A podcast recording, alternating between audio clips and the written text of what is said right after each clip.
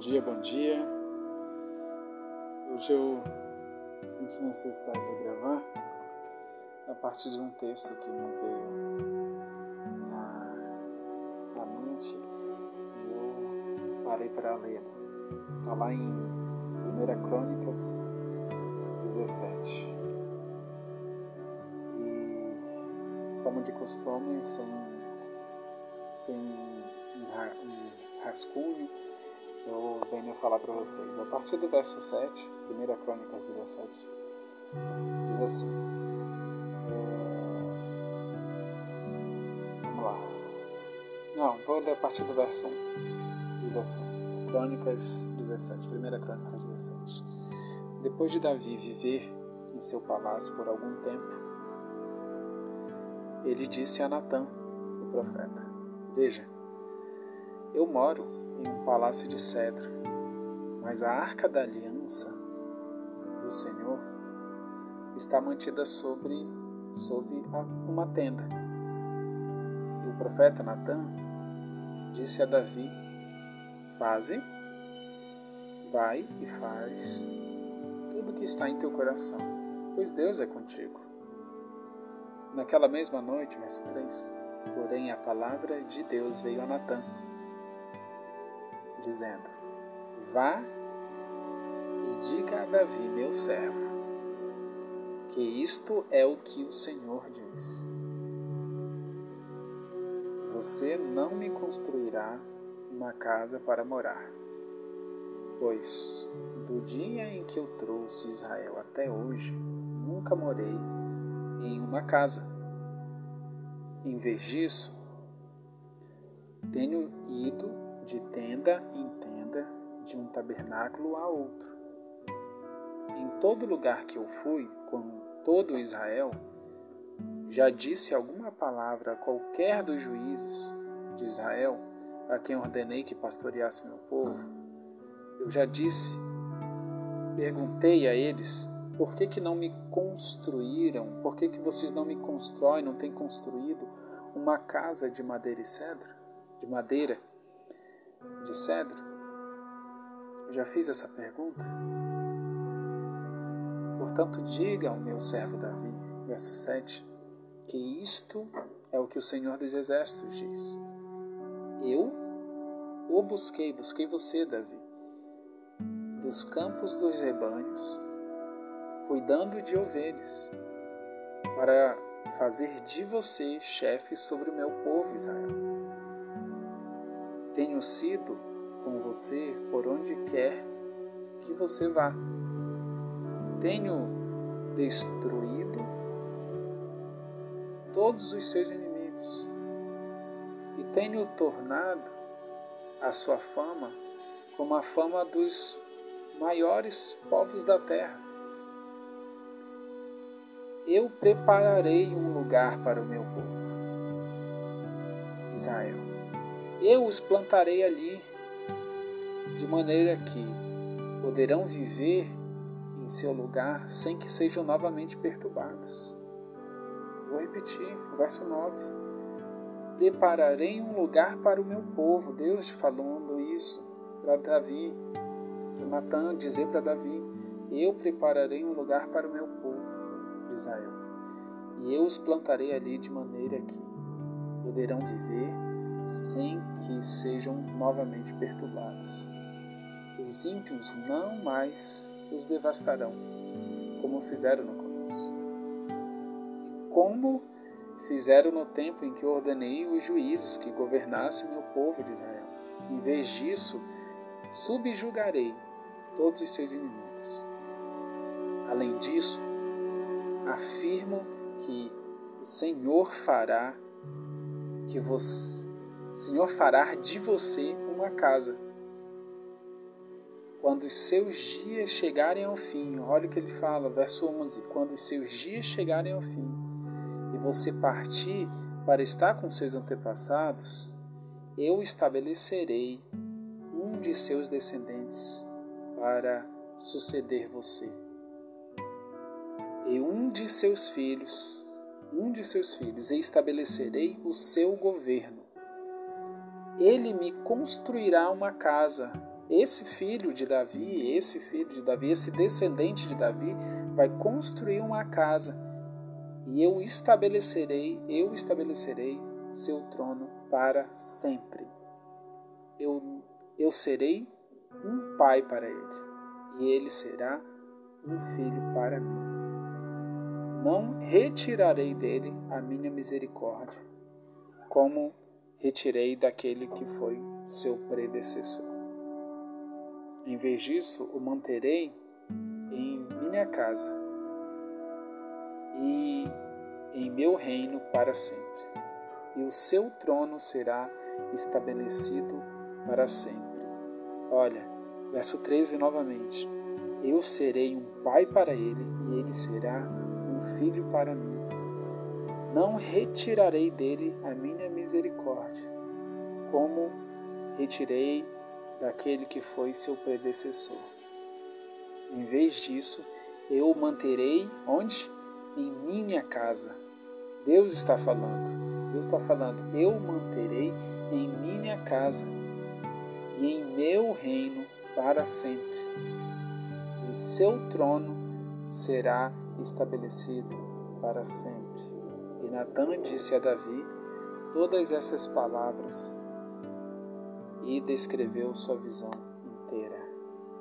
Eu quero ressaltar aqui dois pontos.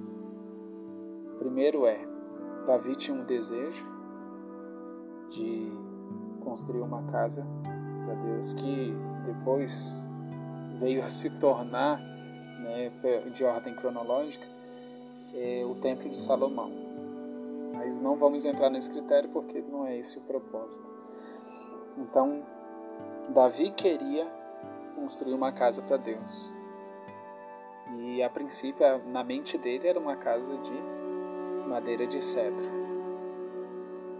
Mas, apesar de Natan ter dado o aval dizendo Deus é contigo, então faz o que está no teu coração, Deus fala assim: não, diz para Davi que ele não vai construir.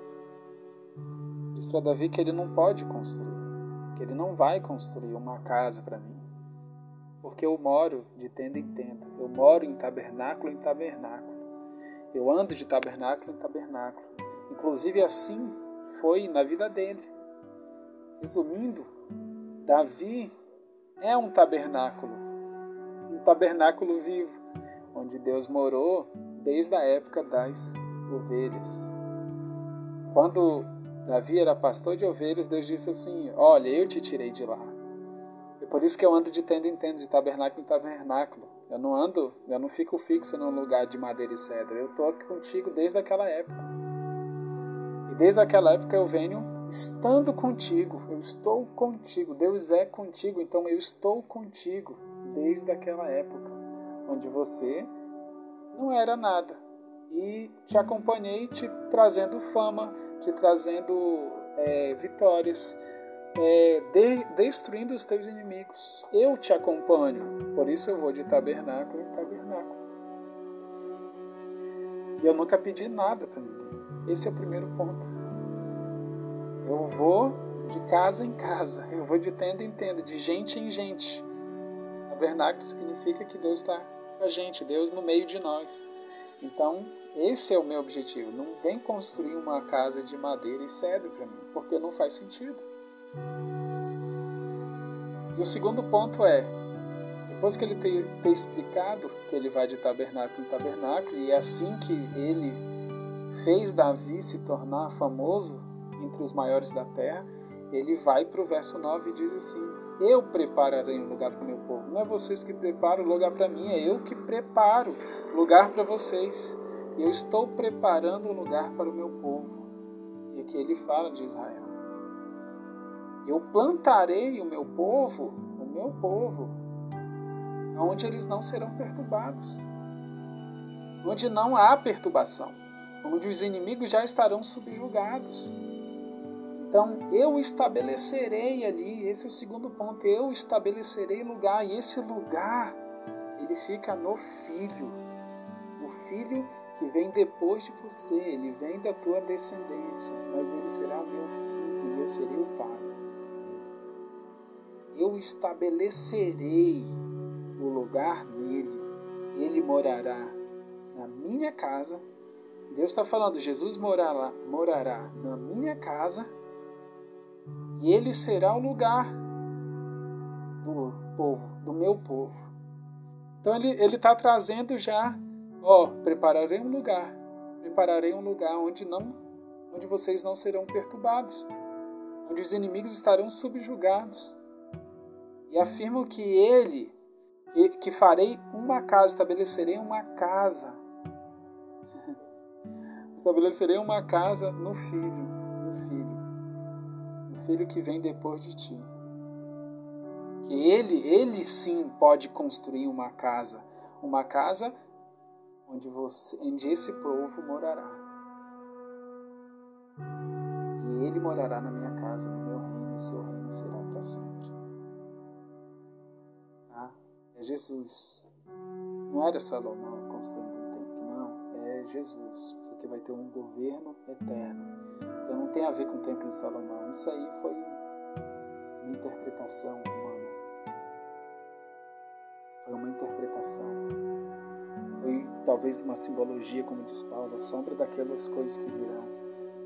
Mas a promessa aqui se baseia no Filho, no Filho de Deus, Jesus Cristo, Senhor. E é nele que nós moramos. Ele mora no Pai, nós nele.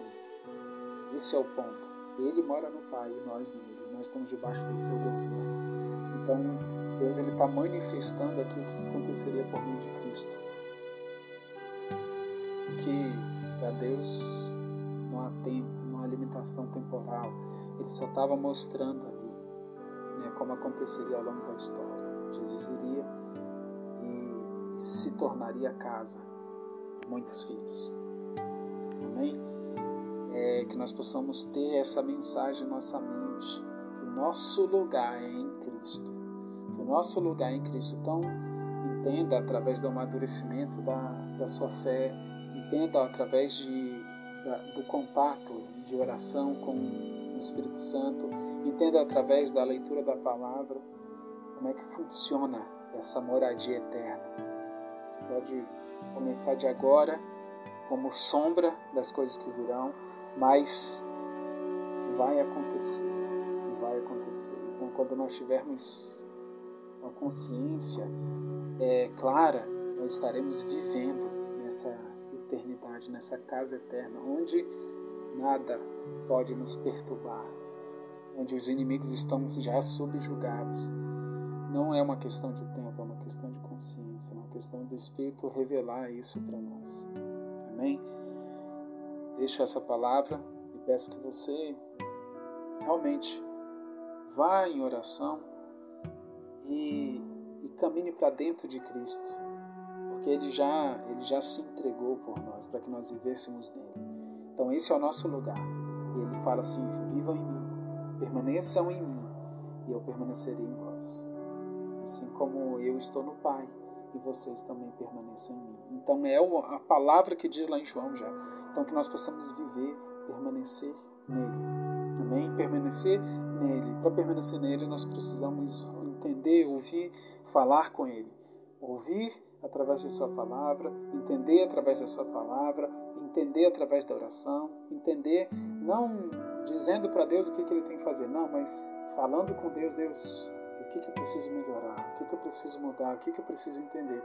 E vá para a oração com esse intuito, de ser mudado, ser mudado pela palavra, pelo aquilo que você leu, não para declarar, decretar aquilo que Deus tem que fazer, não, para falar com Deus e ser mudado. Amém? Que essa seja essa seja a palavra que vai gerar uma semente dentro de você, que vai mudar a tua ótica, que vai transformar você através da revelação, não nas palavras que saem dos céus, mas daquilo que sai de Deus. Em nome de Jesus.